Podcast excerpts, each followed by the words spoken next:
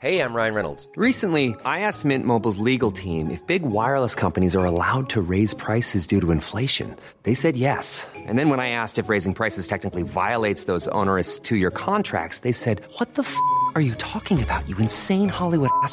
So to recap, we're cutting the price of Mint Unlimited from $30 a month to just $15 a month. Give it a try at mintmobile.com slash switch. $45 up front for three months plus taxes and fees. Promo rate for new customers for limited time. Unlimited more than 40 gigabytes per month. Slows. Full terms at mintmobile.com.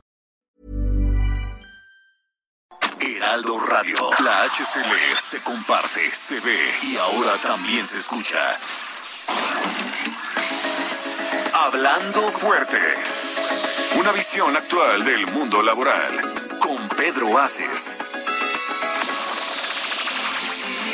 tan bonita como ayer. Dos años de vanguardia sindical en la radio. Se despeina el alma.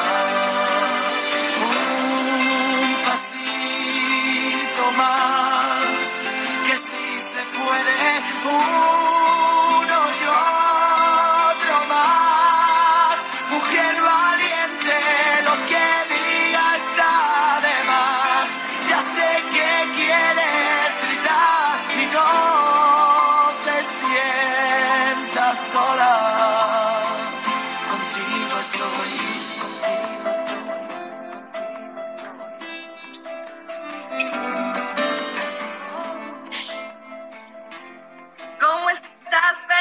buenas noches. Todas las luces del mundo. Muy buenas noches, Atsimba. Un saludo a ti y a todo mi gran auditorio que nos escucha a través de esta gran cadena, Cadena H, Herardo Radio, a nivel nacional. Sientes que estás perdida. Recuerda mi melodía. En este momento, las nueve de la noche con un minuto y damos comienzo a este programa, como lunes a lunes, donde hoy platicaremos sobre todo de lo más sagrado que hay en el mundo, la mujer. Vamos a platicar de esa lucha contra el cáncer de mama que año con año se conmemora ahora el 19 de octubre y todo este mes ha servido como un llamado para prevenir y detectar a manera temprana esta enfermedad que destruye a las mujeres. La detección temprana ayuda a salvar sus vidas, por eso hay que tocarse, hay que checarse. Algunos datos hoy sobre este padecimiento en México dicen que según cifras oficiales, alrededor de 45 mil nuevos casos de cáncer de mama se detectan en nuestro país año con año. La Fundación CIMA estima que el 85% de los casos son detectados de manera temprana y ello permite que sean curables. También en el marco de la pandemia muchas mujeres dejaron de ir a sus revisiones periódicas y se estima que siete de cada diez no lo han hecho de una manera oportuna debido a ese confinamiento y esa distancia social que estamos viviendo todos los seres humanos, no solo de nuestro querido país, sino del orbe entero. Aunque afecta de manera más frecuente a las mujeres, no es una enfermedad que les aqueja exclusivamente. Se estima que en México el 1.8 de los hombres entre 60 y 70 años también la padecen. Desde aquí hacemos un llamado a todas las mujeres a que prevengan este mal, checándose a tiempo y haciéndose sus auscultaciones necesarias. Querida Xina, estamos en un programa más de este mes de octubre, y como dirían los hermanos Miguel, de las lunas, las de octubre son más hermosas y quiero saludar con mucho cariño a toda esa gente que nos escucha en toda la República y sobre todo a la gente de Veracruz. De ahí vengo en este momento de la mitad del estado, la zona de los brujos de Catemaco. Ahí andaba yo hace unos minutos y quiero mandar un saludo muy especial a una gran bióloga que la reconozco por su arduo trabajo que hace todos los días en beneficio de la naturaleza y de la biosfera. Me refiero a la maestra Rosa Moon hasta allá, hasta Veracruz. Un saludo con mucho afecto. Nuestros teléfonos, pálida. Así es, Pedro, muy buenas noches. Teléfono en cabina 55 56 15 1174 y recuerden, también se pueden comunicar a todas las redes sociales oficiales de Pedro Aces en Twitter, Facebook e Instagram. Y gracias, Pedro, por recordarnos que este mes es el mes de que nos tenemos que cuidar. Todo el año nos tenemos que cuidar, pero octubre se pinta de rosa porque, bueno, hay que cuidarnos todas. Acuérdense, amigas, tres minutos al mes suman años de vida hagámonos un autoexamen mamario, realicémoslo una o dos veces a la semana después del periodo menstrual, palpar el pecho con movimientos circulares, usar tres dedos para detectar bolitas o anomalías, levantar el brazo a la altura del hombro, revisar las axilas, comprimir ligeramente los pezones en busca de secreciones extrañas y por favor, si detectamos alguna irregularidad, ojalá que no, consultemos de inmediato a nuestros médicos. Hay que realizarnos una mastografía al menos una vez al año. Esta es la campaña del Heraldo Media Group y Fundación CIMA, Manos al Pecho. Acuérdense, la prevención salva vidas. Pedro. Pues ya lo escucharon, amigos. Manos al Pecho, que también ayuda a prevenir el cáncer de mama. ¿eh? Pues muy contento porque hoy vamos a tener un gran programa, porque no solo el mes de octubre es el, el mes donde, pues yo no pudiera decir se celebra, porque con un cáncer no hay nada que celebrar, sino más bien se le recuerda a todas las mujeres en el mundo que deben de checarse a tiempo. Y también vamos a hablar de las mujeres mexicanas.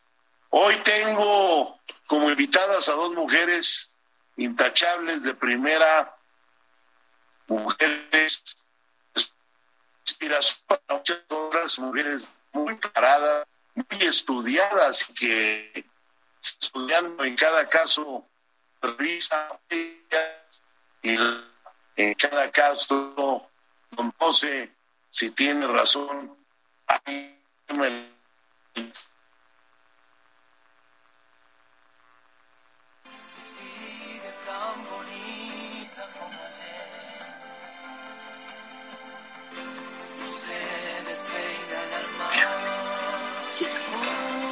No sé si me escuchen ahí. Ahora tecnologías como que de repente vayan, pero bueno.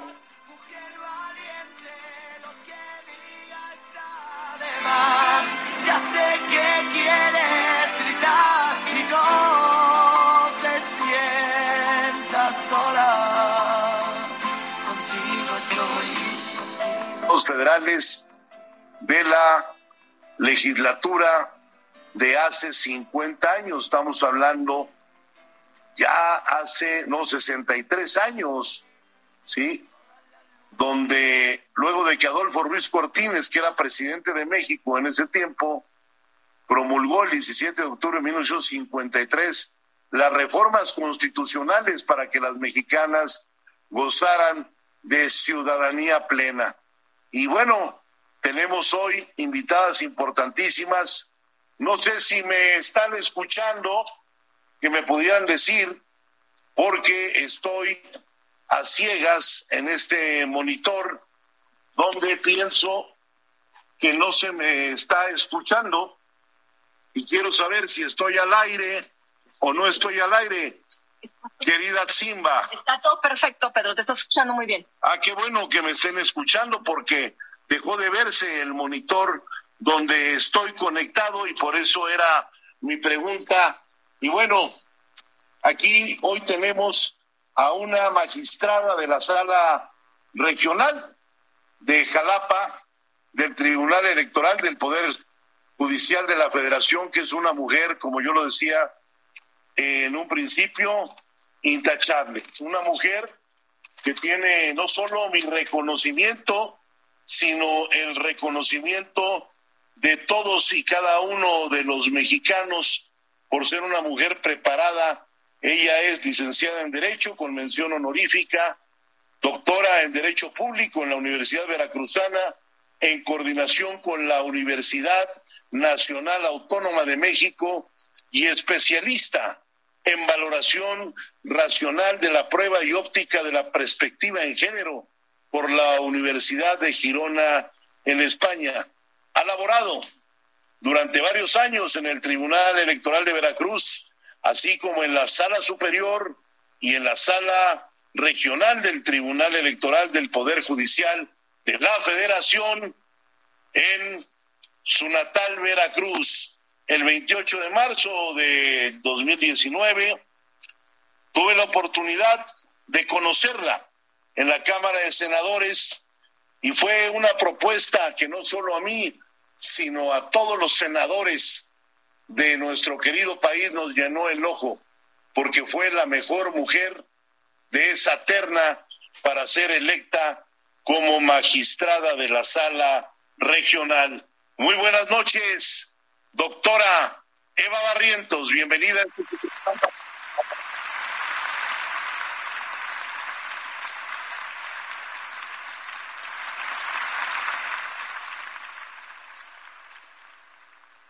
Gracias, muy buenas noches, querido senador Pedro Aces. Es un gusto para mí estar aquí esta noche, sobre todo esta noche que se conmemora, el día de ayer conmemoramos el día en que las mujeres pudimos ejercer el voto, el día en que se nos reconoce por fin el derecho a ejercer este voto, una lucha de, que tuvieron nuestras ancestras de muchos años, desde la Constitución de 1917 se intentó que las mujeres se les reconociera este derecho. Sin embargo, algunos constituyentes, pues lo que dijeron es que pues solo eran pocas las mujeres que tenían la capacidad de decidir por quién votar. Entonces, ¿para qué reconocer ese derecho? Entonces, seguimos en esa lucha porque ya tenemos una igualdad, podríamos decir, numérica.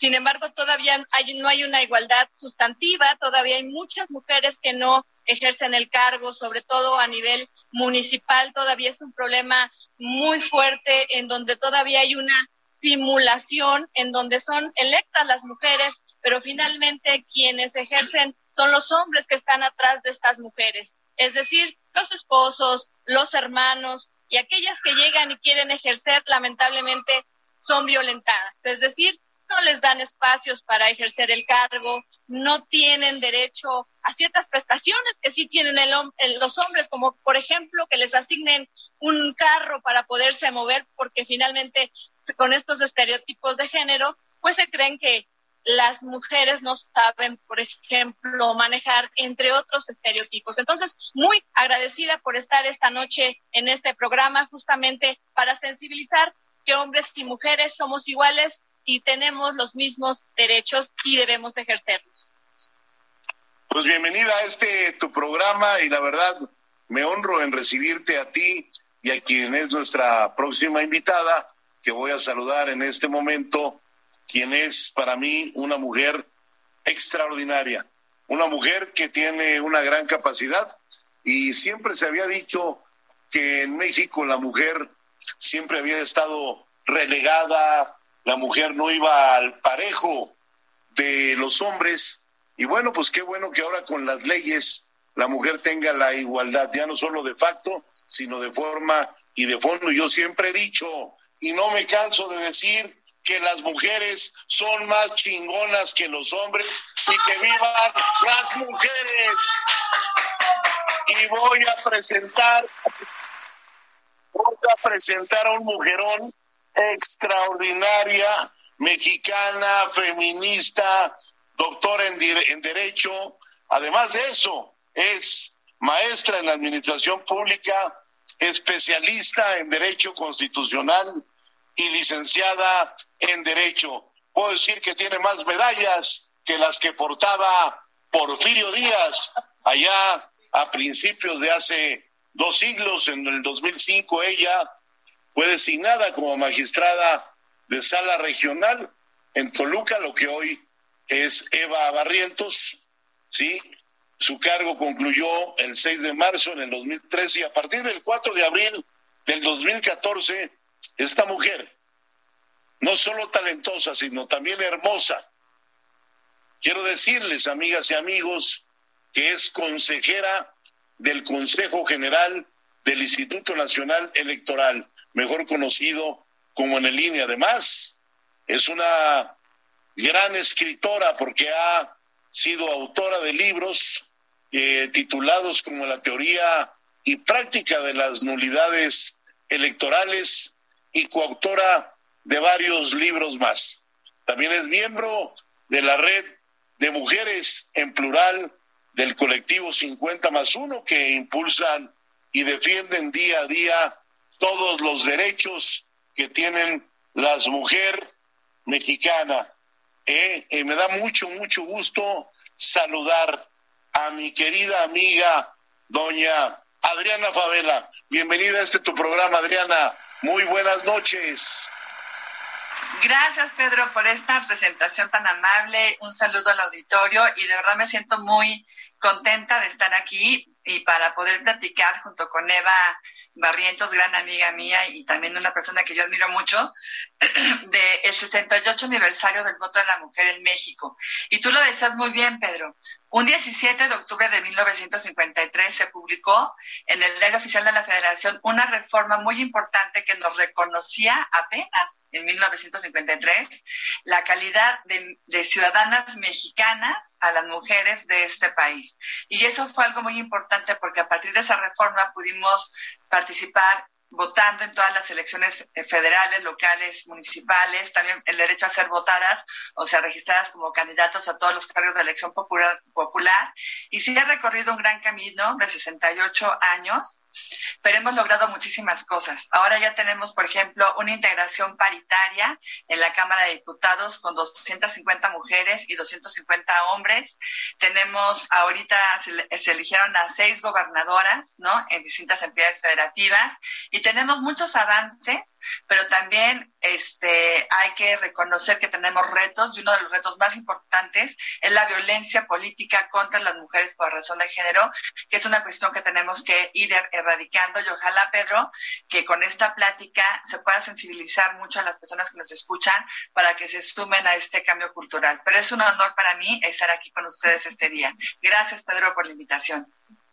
Muchas gracias, Adriana Favela, gran consejera del Instituto Nacional Electoral que hoy nos eh, engrandece en nuestro programa al tenerte aquí, igual que a nuestra querida magistrada Eva Barrientos, dos mujeres talentosas, hermosas y como lo dije en un principio, que tienen unas capacidades tremendas. Ya quisiera yo dos de ellas cerca de mí en CATEM para seguir impulsando todo el desarrollo en beneficio de las empresas mexicanas y de todos los trabajadores de México. Adriana, decías una cosa muy importante, la violencia de género. Pero si no se aplica como debería de aplicarse, yo también siento que muchas veces se abusa un poquito de ello, porque dices violencia de género y todavía no se les ha faltado al respeto y de repente una candidata en una interna pierde una elección y al que gana ya lo está demandando, denunciando por violencia de género, cuando nunca tuvo nada que ver. Y lo hemos vivido y lo hemos visto todos los que nos escuchan y todos ustedes, sobre todo ustedes como autoridades electorales. ¿Qué pasa ahí, Adriana?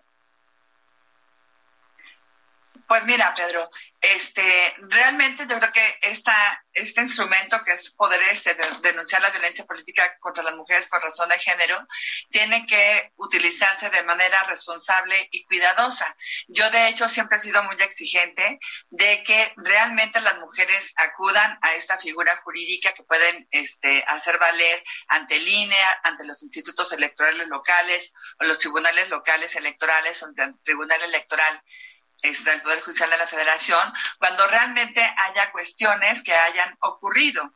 Y si hemos tenido casos donde, por ejemplo, una mujer se queja de que está siendo criticada porque a lo mejor ya ocupó un cargo de elección este, anterior y no cumplió con todas las promesas que hizo en su campaña, o las obras que hizo este, en la vía pública no fueron lo suficientemente buenas como para prevalecer. Eso no es violencia política contra las mujeres por razón de género. Esas son críticas que obviamente las mujeres podemos estar sujetas a cualquier crítica como funcionarias públicas, como diputadas, este, presidentas municipales, senadoras o cualquier cargo de, elección popular o de designación que se vaya desempeñando. Pero, y obviamente, bueno, tiene que haber pruebas que acreditan la supuesta violencia. Eso críticas, como este ejemplo que yo pongo, no es una violencia política contra las mujeres por razón de género. Lo que sí podría ser es que por el simple hecho de ser mujer, entonces a esa persona yo le excluyo, por ejemplo, de conocer la convocatoria que lanza un partido político para estar eh, ocupando alguna candidatura, algún cargo de elección popular, o bien yo la obligue a renunciar a una candidatura, o bien si logra acceder al cargo de elección popular, entonces obligarla a renunciar por el simple hecho de ser mujer. Y es ahí donde se, sí se configura la violencia política contra las mujeres por razón de género. Y yo obviamente yo como mujer estoy en contra que se utilice esta figura para poder este, hacer algún tipo pues, de chantaje o algún tipo de presión cuando realmente no ha sido una violencia la que se está sufriendo. Ahora, Pedro, creo que ustedes, por ejemplo, han dado muestras eh, eh, en, el, partido Fuerza por México, que realmente eran un partido muy este, involucrado con las mujeres porque fueron el partido político a nivel nacional que más mujeres registró como candidatas a los distintos cargos de elección popular.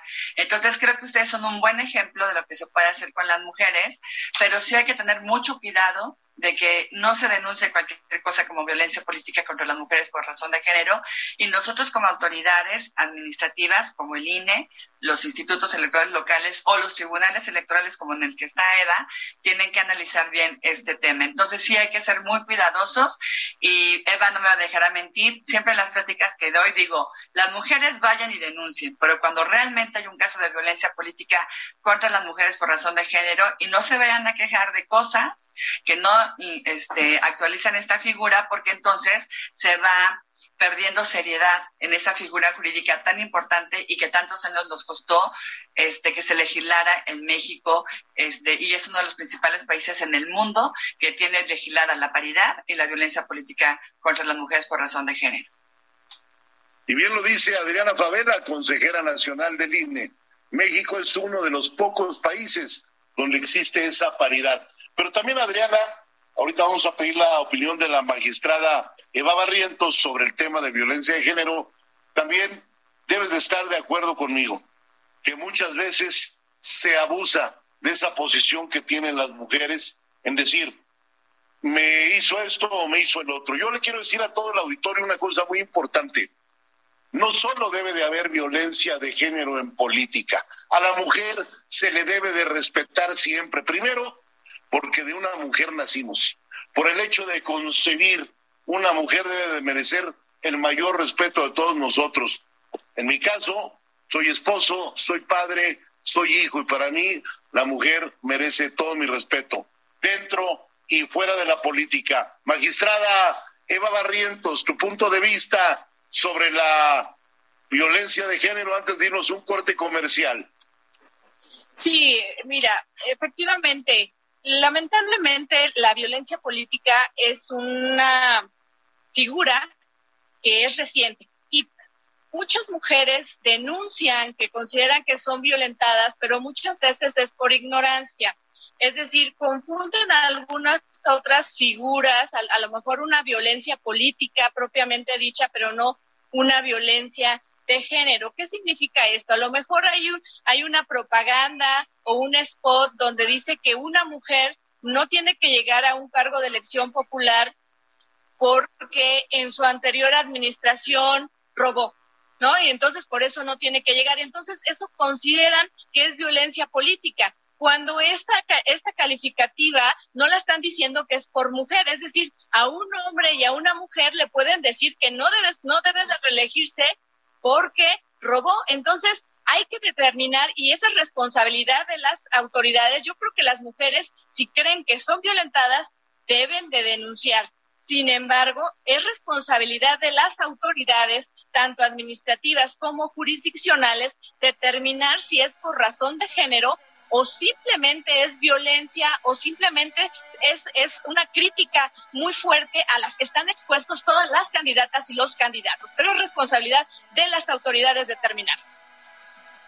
Pues muy bien, estamos escuchando a la magistrada Eva Barrientos y a la consejera nacional del INE, Adriana Favela, y vamos a regresar con ellos, no le cambien en unos minutos aquí en la mejor cadena, cadena H, en Heraldo Radio, en este su programa, Hablando Fuerte, con Pedro Aces. Regresamos en dos minutos.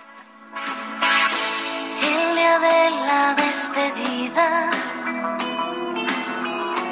de esta playa de mi vida, te hice una promesa volverte a ver así.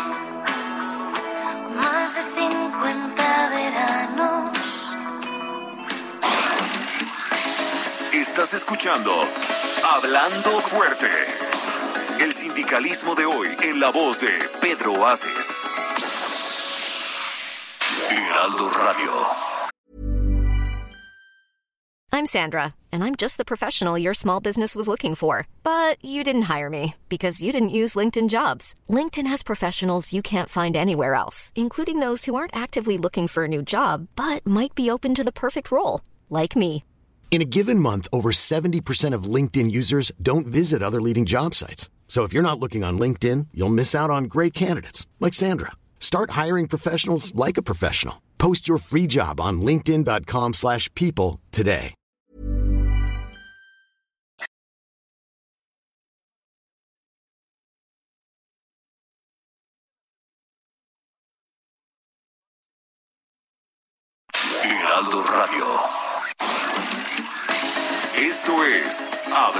Fuerte con Pedro Aces. Continuamos. Dos años de vanguardia sindical en la radio. Y al final, ¿quién me salvó? El ángel que quiero yo. De nuevo,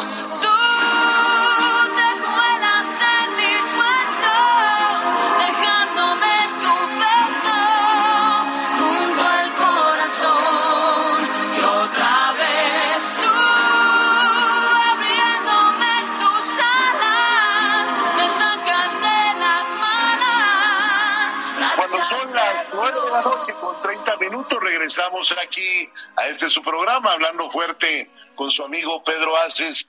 Y estamos para quienes nos acaban de sintonizar, platicando con una gran consejera nacional del Instituto Nacional Electoral, la maestra, la doctora Adriana Favela, y nada más y nada menos que en Veracruz nació y a México la exportó una gran magistrada, hoy de sala regional, Eva Barrientos.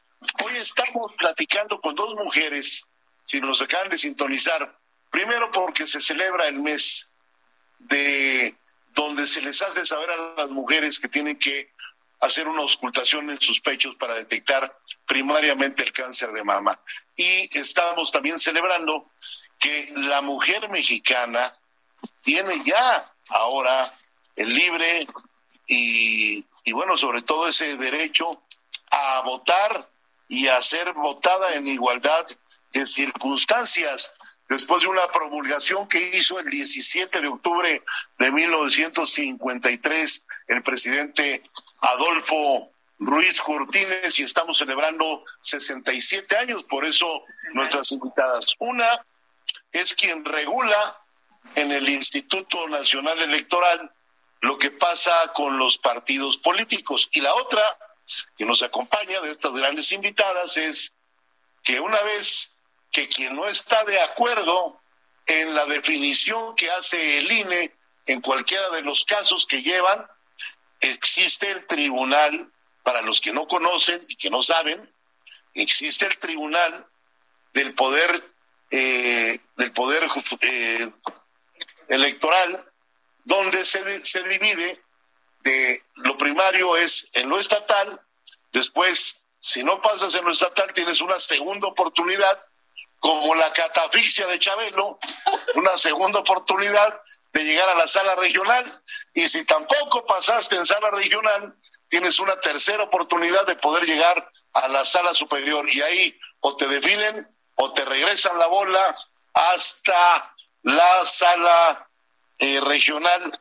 Y me da mucho gusto tener estas dos bellezas talentosas, maestras en derecho, que yo creo que nunca tienen la oportunidad de echarse un tequila porque siempre están estudiando casos.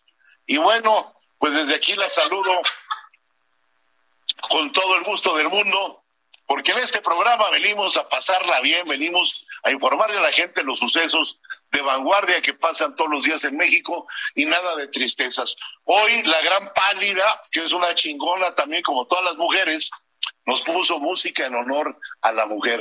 Me acuerdo cuando las bailaba yo calmaditas hace muchos años en un tabique, Alan Parson Project, y ahora pusiste también a Playa Limbo, por ahí lo escuché. Luis Carlos eh, eh, me ayudó con la música. Ah, Luis Carlos, un saludo a Luis Carlos, que yo creí que nomás me manejaba las redes sociales, ahora ya también es Jake. ¿eh? Bueno, pues vamos a seguir con nuestra plática sobre las mujeres.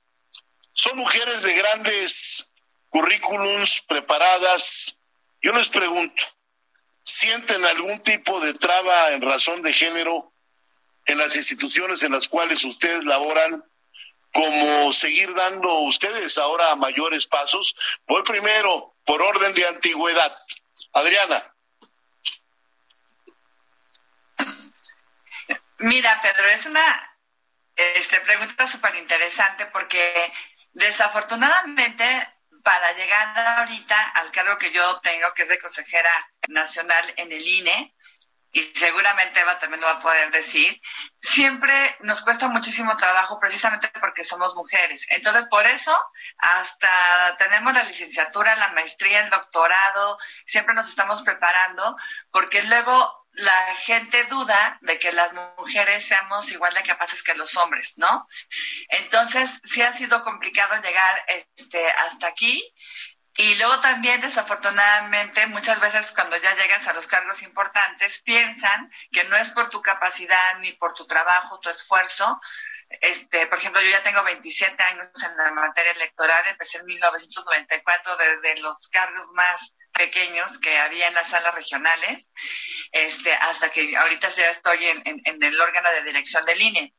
Y entonces la gente no conoce esa historia y piensan que uno llega a esos cargos porque tuvo algo que ver con algún hombre poderoso con, que, con, los que siempre nos quieren estar vinculando de que tenemos algún tipo de relación sentimental o de pareja o lo que sea. Entonces, sí es difícil, ¿no? Llegar hasta acá, aguantar todas las críticas, todos los señalamientos, muchos a veces desprecios. Por ejemplo, yo en la sala superior, cuando yo llegué ahí de proyectista, la gente me veía rara porque éramos súper poquitas mujeres las que trabajábamos en ese entonces, te estoy hablando de 1997, y a base de mucho trabajo me fui este, ganando un lugar.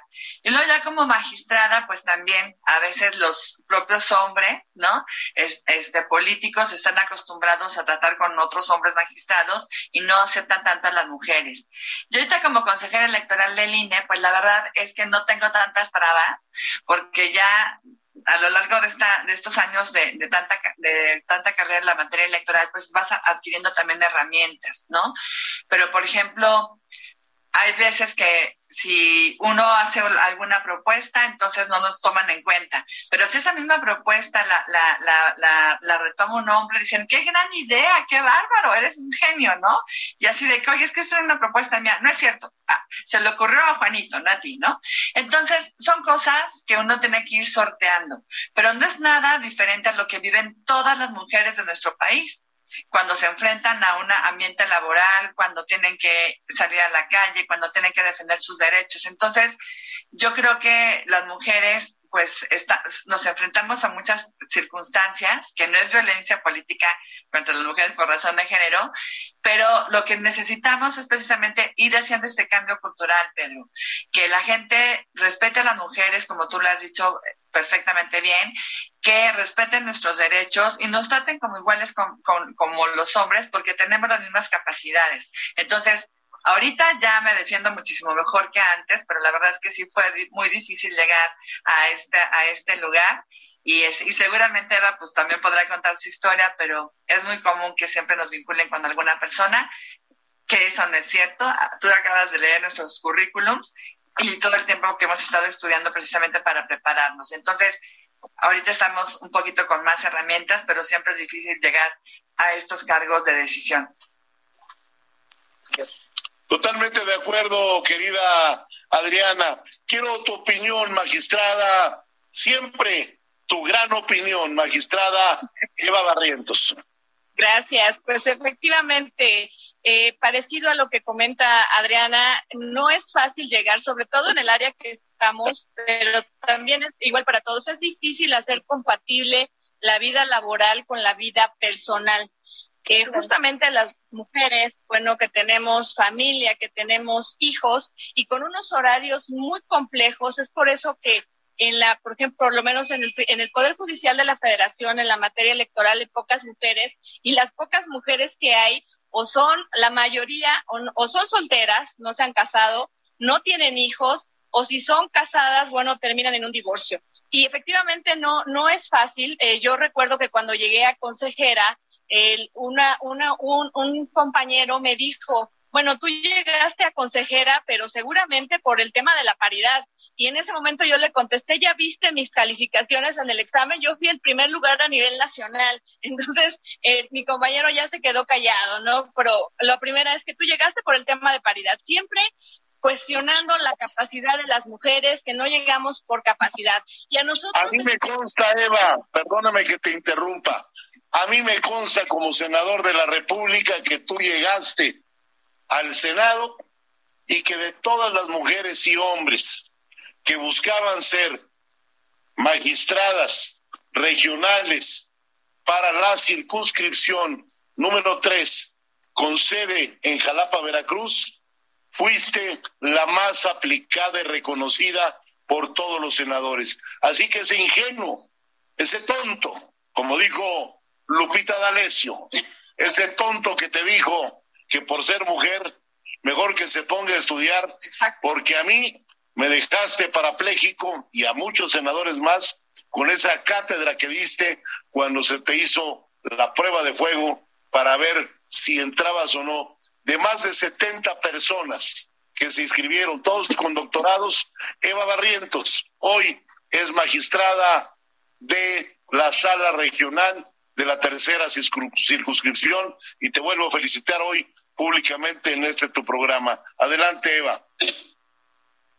Muchas gracias, no, y yo agradezco la verdad el apoyo que tuve en su momento en, el Senado cuando estabas allí. Fue importante tu apoyo y de muchas senadoras, senadores, y efectivamente agradezco a la vida haber sido la, la magistrada más votada en la historia de México. Y bueno, pero eso también representa un gran compromiso con nuestro país porque tenemos que impartir justicia justamente de forma imparcial, independiente y sobre todo haciendo que más mujeres lleguen a cargos, tanto a consejeras, a magistradas, a donde podamos apoyar las mujeres, para que lleguen más mujeres, es importante que hagamos ese apoyo, porque todavía tenemos esas, esas trabas de pensar que las mujeres llegan no por su, por su capacidad, sino como por decía, como decía Adriana, porque algún amiguito la impulsó, porque bueno, seguramente este, el papá es influyente, porque la familia es poderosa. Entonces tenemos que quitar esos estereotipos. Hay que reconocer que hay hombres capaces, pero también hay mujeres capaces que pueden hacer igual un trabajo de alta responsabilidad y podemos tomar buenas decisiones. Y eso no quiere decir que las mujeres sean mejores que los hombres o los, mejor, los, o los hombres mejores que las mujeres. Al contrario, somos equipo, debemos trabajar juntos, debemos trabajar de la mano y así logramos más.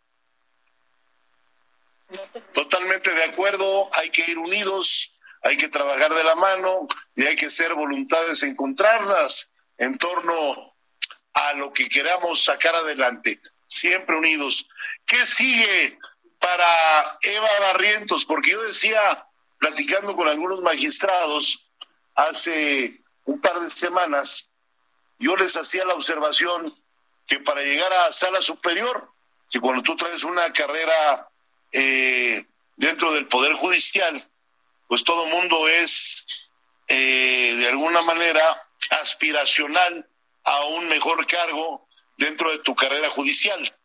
Entonces yo me imagino que cuando tú termines tu periodo como magistrada de sala regional, pues te encantaría ser magistrada de sala superior como a cualquier otro de los, son 15 si no me equivoco, magistrados regionales y son eh, siete magistrados de sala superior para que nuestra, nuestro querido auditorio sepa cuántos magistrados son en lo nacional en sala superior y cuántos son en cada una de las circunscripciones. Son tres por circunscripción. Eh, nuestra ley electoral marca cinco circunscripciones, son quince. Y yo les decía a estos magistrados de sala superior que sería muy bueno que quienes lleguen ahora próximamente en el 2022, que hay cambio de dos de ellos, pues fueran gentes que tienen la experiencia ya de haber manejado una sala regional, porque en una buena o en una mala decisión, porque además recordemos que son seres humanos y que también se pueden equivocar, ¿sí? En una mala o buena decisión se pueden derivar muchas cosas para bien o para mal. Y yo estoy seguro que a ti, Eva, algún día te gustaría llegar a sala superior y ser magistrada de esa sala. Eh, sí, pues efectivamente yo creo que, eh, como tú lo dices, los, los 15 magistrados de las eh, las cinco circunscripciones más los magistrados de la especializada, somos 18 eh, buenos perfiles para llegar a la sala superior. Evidentemente todos buscamos pues siempre esta, este subir de, de algún cargo y sobre todo poder aportar algo. Como bien lo dices, en materia electoral la responsabilidad es mucha porque la decisión que tomemos no impacta solamente a una persona, a una candidata, a un candidato, sino impacta a una comunidad entera, a una ciudad entera, a un país. Es, eh, la, la responsabilidad que tienen los magistrados y magistradas electorales es muy alta. ¿Por qué? Porque sobre sus hombros está la gobernabilidad de un país, la transición pacífica del poder. Entonces, yo creo que sí, efectivamente, todos aspiramos. Sin embargo, efectivamente, coincido contigo, Pedro, tiene que llegar el, un perfil que tenga la experiencia, pero sobre todo yo apuesto a algo más, no solo la experiencia, el conocimiento, sino que tenga la ética, los principios para poder emitir sentencias de forma imparcial, de forma independiente. ¿Por qué? Porque eso le garantiza a todos los actores políticos que efectivamente se va a respetar la voluntad ciudadana. Entonces, pues desde luego digo, yo yo intentaré en su momento y si se puede, pues pues adelante.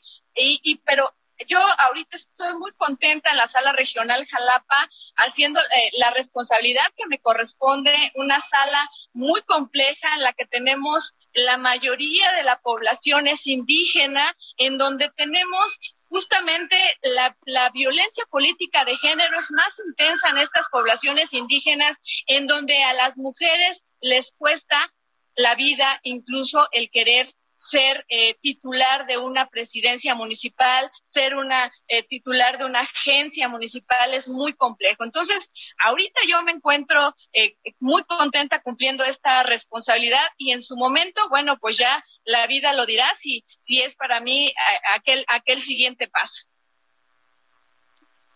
Totalmente de acuerdo, mi querida magistrada Eva Barrientos. Adriana Favela, ¿qué sigue en tu carrera? Ya pasaste por una sala regional, ahora eres una, no una más, porque también les quiero decir algo, ¿eh? A todos los que me escuchan, por eso el programa se llama Hablando Fuerte. También hay magistrados y consejeros que solo les falta rebuznar y que llegaron a sus posiciones por recomendaciones. Estas dos mujeres son mujeres muy preparadas, como lo dije yo hace un rato. ¿Qué sigue para ti, Adriana? ¿A dónde después de terminar tu periodo como consejera nacional del Instituto Nacional Electoral, a dónde te gustaría ir? Pues mira, Pedro, este todavía me falta casi como un año y medio para terminar mi cargo de consejera electoral, que fue por nueve años.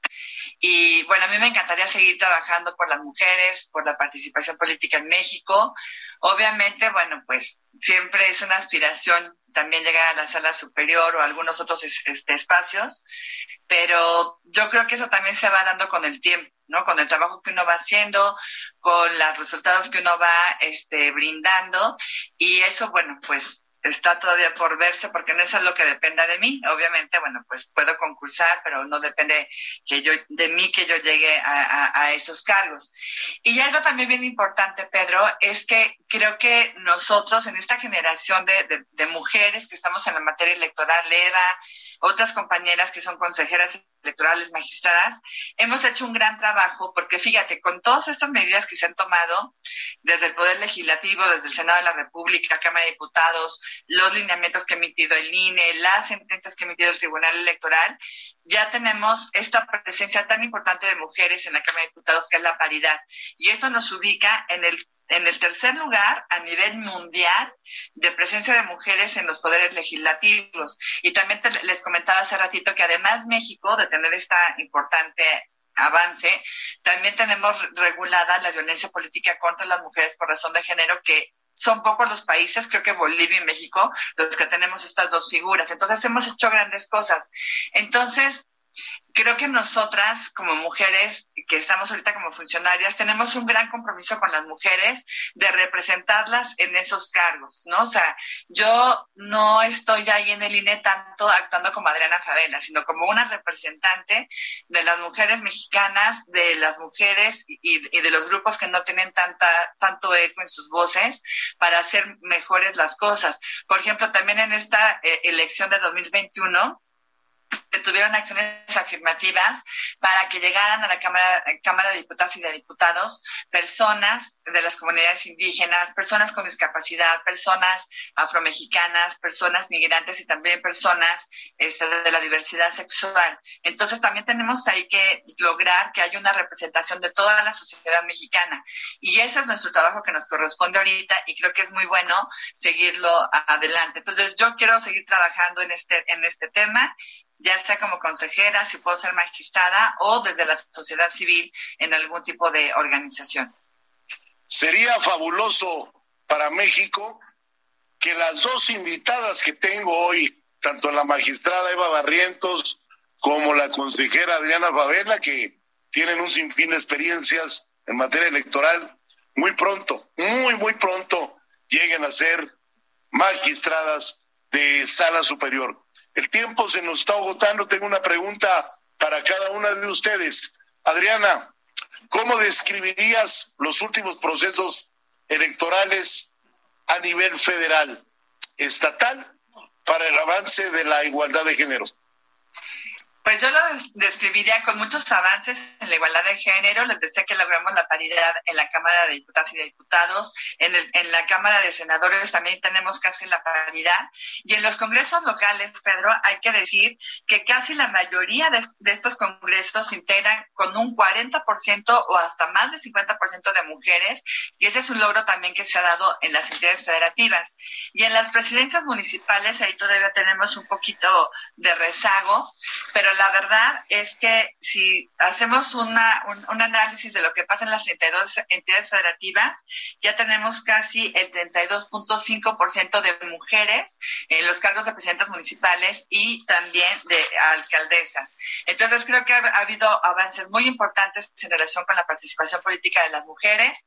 Les decía también que de las gubernaturas, en el INE sacamos un lineamiento que es la paridad en las gubernaturas y obligamos a los partidos a este, postular mujeres en la mitad de las entidades federativas y por eso logramos ahora seis entidades este, con mujeres ya este, electas como gobernadoras. Entonces tenemos que seguir adelante y no dar ningún paso atrás, Excelente contestación, Adriana. Voy contigo, Eva. Tenemos un minuto para que me digas qué consideras tú que debe ser lo más importante de cómo se tiene que involucrar hoy a las niñas que aún no votan, pero que algún día van a esas niñas a ser mujeres y van a ejercer su voto?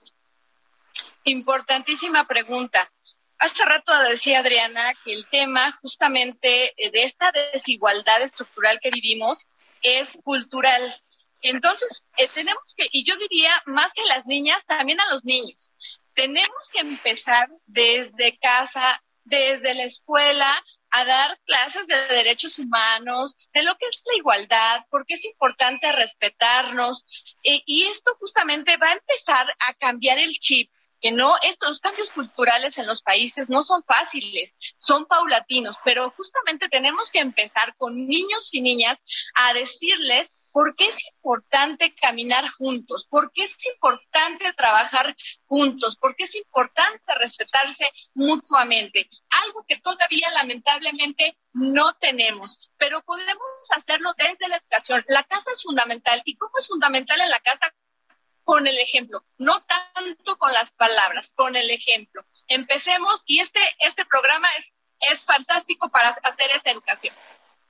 Pues me va a encantar poder hacer un segundo programa con ustedes dos, grandes mujeres talentosas eh, en materia electoral. Hay muchas llamadas, ya no vamos a poder nombrar a todos los que nos han hecho favor de llamarnos para felicitar a nuestras invitadas pero hay una que me llama mucho la atención y dice, saludos a la doctora Favela de Andrea Martínez, una compañera feminista que nos representa en el INE y que con sus argumentos siempre deja callados a todos los demás. Y eso habla de tu gran preparación, querida Adriana. Eva, te abrazo con cariño, con afecto, Adriana, igualmente para ti. Esta fue una emisión más de nuestro programa Hablando Fuerte con Pedro Aces y nos vemos el próximo lunes. Nos escuchamos también el próximo lunes en esta su emisora Cadena H 98.5 FM, El Heraldo Radio. Gracias amigas, gracias amigos y nos vemos el lunes próximo.